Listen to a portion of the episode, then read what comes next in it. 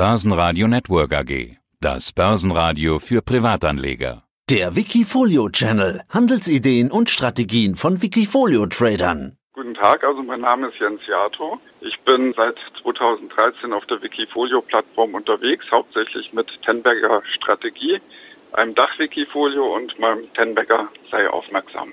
Und darüber wollen wir sprechen. Tenberger sei aufmerksam, die Investmentstrategie von Peter Lynch. Der Börse immer einen Schritt voraus, so war ja der Buchtitel.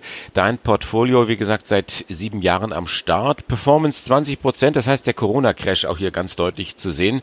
Derzeit handelst du über 30 Werte. Du bist zu etwa 80 Prozent investiert, das heißt also 20 Prozent Cash. Wie siehst du, steigen wir mal mit dem großen Überblick ein, das Börsenjahr im Corona-Jahr 2020. Daumen hoch oder eher Daumen runter? Da muss ich ganz ehrlich sagen, auch wenn es nicht gerne gehört wird, aber ich bin tendenziell eher für Daumen runter. Ich habe letztes Jahr im Interview gesagt, ich erwarte ein gutes Jahr 2019 und ich muss dieses Jahr leider sagen, ich erwarte ein schlechtes oder noch schlechteres Jahr 2020. Corona hat im März richtig zugeschlagen, die Kurse gingen runter. Wir erleben gerade eine Erholung, die hauptsächlich auch im Technologiesektor ist. Aber ich glaube, im weiteren Jahresverlauf werden wir Probleme in der Wirtschaft kriegen. Wir werden in der Rezession laufen, die uns an der Börse tiefere Kurse beschert. Und man muss wirklich überlegen, wie investiert man, in welche Werte geht man rein, wo parkt man sein Geld, weil auch die Geldflut, die durch den Staat und die Bundesbanken und Zentralbanken generiert wird, Probleme bereiten werden wird. Und diese Probleme sehe ich an der Börse kommen. Also man muss vorsichtig agieren. Das ist auch der Grund, warum ich die letzten Wochen ein bisschen die Cash-Position hochgefahren habe. Ich habe die erhöht auf circa 20 Prozent. Und ich bleibe aber weiterhin dem Immobiliensektor treu. Ich glaube, dass wir mit Immobilien die kommenden schwierigen Zeiten relativ gut und positiv überstehen können mit den 20 Prozent Cash. Du sagst, du hast sie hochgefahren, das heißt, du warst vorher noch niedriger gewesen. Worauf ich hinaus will, wenn du sagst, ja, passt auf, da kommen jetzt schwierige Zeiten auf uns zu, das geht mit der Börse nach unten, da würde ich jetzt irgendwo erwarten, ja, dann habe ich noch eine größere Cash-Position, damit ich dann kaufen kann. Das wäre ja auch eine Strategie. Ja, das wäre auch eine Strategie. Ich bin aber, wie du auch richtig festgestellt hast, sehr breit diversifiziert und habe sehr viele Einzeltitel drin.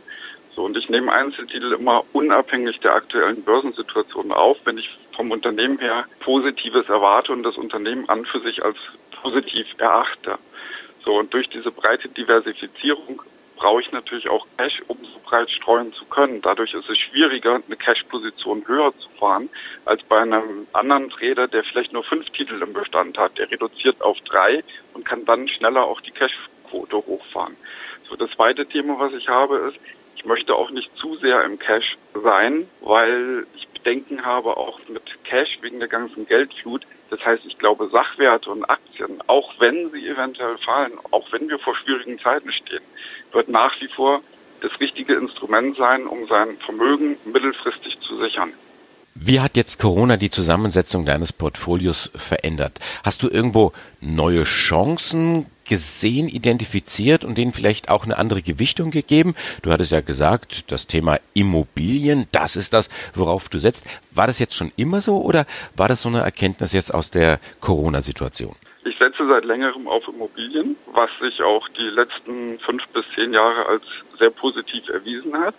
Wir haben allerdings ein paar Gewitter und ein paar Regenwolken am Immobilienmarkt, die in letzter Zeit dazu geführt haben, dass dort auch die Performances auch im Zusammenhang mit Corona rückgängig sind. Man weiß nicht, wie groß die Ausfallquoten sein werden durch Corona bedingt. Äh, man weiß nicht genau, wie es dort weitergeht, aber die Immobilie ist nach wie vor ein Sachwert, der Substanz hat und ich glaube, auf diese Substanz kann man nicht verzichten. Die ist zwingend erforderlich und die sollte man auch gut hüten. Und insofern halte ich an den Werten fest, aber habe jetzt keine großen Veränderungen vorgenommen durch Corona. Was ist denn mit dem Thema Technologie, Internet, Kommunikation? Ich höre von Kollegen sehr oft, ja, das sind so die Themen der Zukunft. Springst du auch möglicherweise noch auf auf diesen Tech-Zug?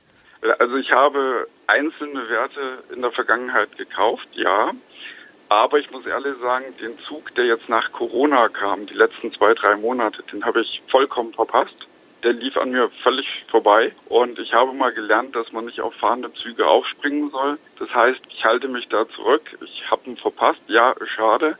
Aber es ist auch kein Bereich, in den ich jetzt überproportional stark investieren würde. Das heißt, bei mir sind Technikaktien immer eine Depot-Beimischung, die das Feld, das Umfeld letztlich nur abrunden meines Immobilienportfolios und meiner eher konservativen Struktur in dem Wikifolio.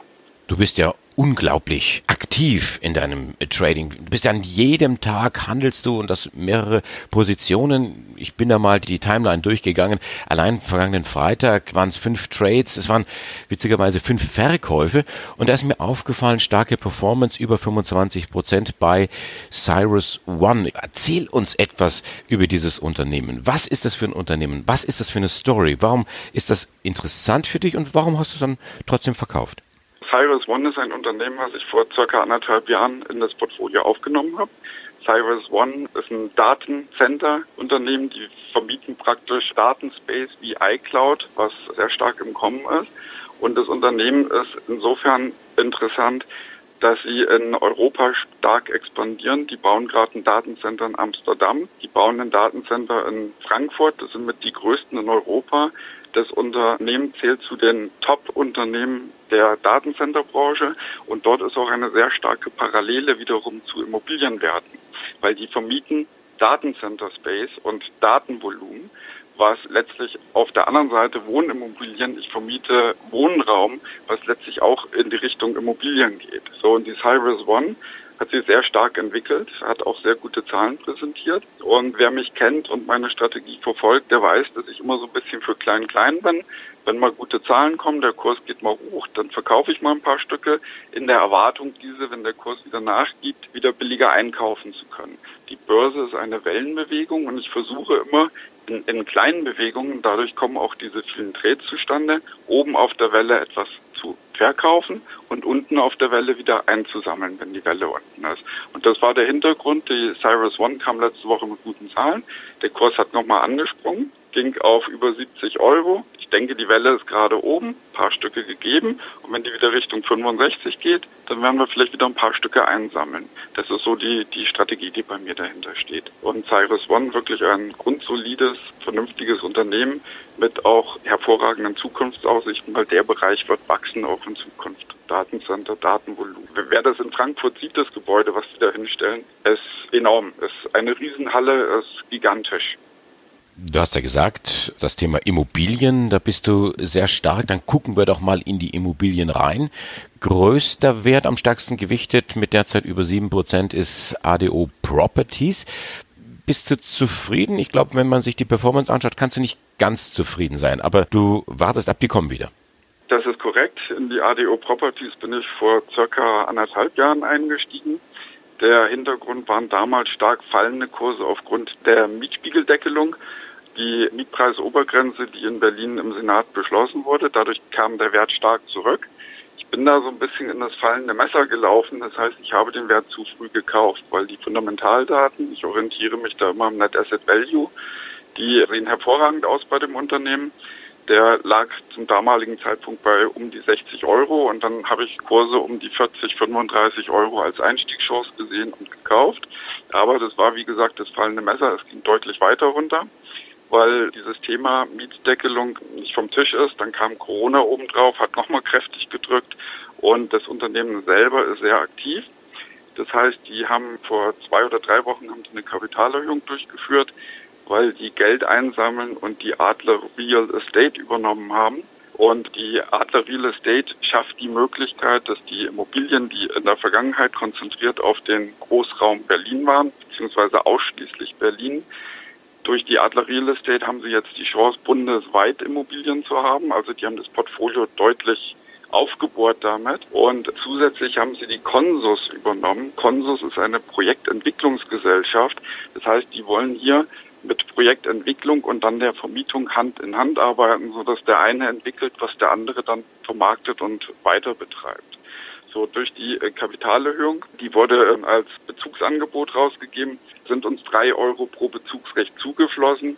die man letztlich an der Performance nochmal korrigieren müsste. Und insofern ist die Performance nicht ganz so negativ, wie es momentan aussieht. Wie gesagt, das fallende Messer am Anfang, aber ich bin sehr optimistisch und zuversichtlich, dass wir mit der ADO Properties, wenn wir es jetzt mal auf einen längeren Zeitraum sehen, noch sehr viel Freude haben werden, wenn sich diese Themen Adler Real Estate, der Kauf, Konsus als Projektgesellschaft mit aufgenommen.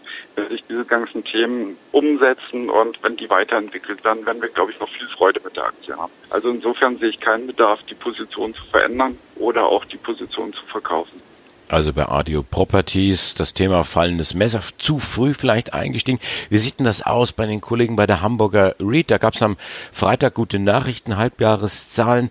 Die kommen offensichtlich jetzt doch besser durch die Krise als befürchtet. Also da scheint das Messer nicht mehr weiter zu fallen. Klär uns ein bisschen auf.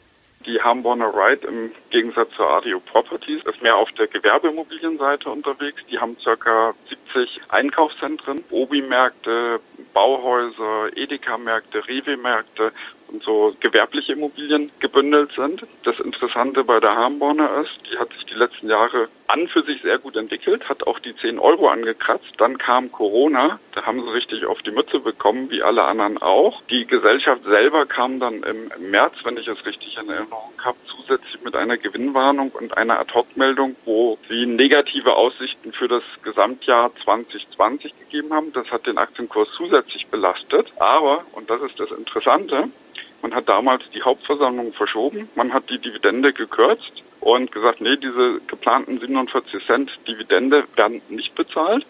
Und jetzt kommt das Interessante, dass per 30.07., du hast es gerade eben auch angesprochen, die Halbjahreszahlen kamen und es hat sich völlig anders entwickelt, wie das ursprünglich in der Ad-Hoc-Mitteilung vom März erwartet wurde, denn die Mietausfälle sind deutlich geringer als erwartet. Die Zahlen haben sich sehr positiv entwickelt. Der Mittelzufluss ist sehr gut aufgrund der Mieteinnahmen. Die Funds from Operation wird das genannt, sind stark gestiegen und der Net Asset Value ist weiterhin bei 11,27 Euro. Das heißt, wir haben hier auch einen sehr hohen Wert, der momentan sehr stark zum Aktienkurs divergiert. Die Aktie war bis auf 8 Euro runter und die Halbjahreszahlen hoffe ich, haben da jetzt die Wendung eingeläutet, so dass der Kurs auch wieder sich in Richtung Net Asset Value bewegen wird. Und ich denke, Kurse um 9,50 Euro, 10 Euro sollten wir mittelfristig bei einer Harmborner sehen, weil die Zahlen so solide sind, dass sogar die Gesellschaft beschlossen hat, wir werden jetzt die Hauptversammlung nachholen, die im Mai ausgefallen ist.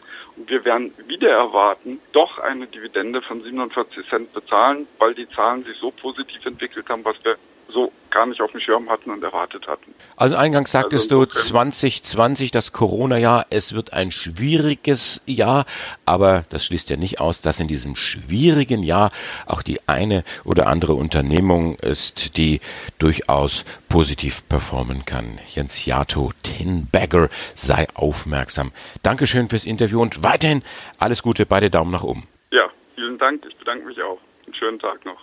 Wikifolio.com die Top-Trader-Strategie. Börsenradio Network AG. Das Börsenradio Nummer 1.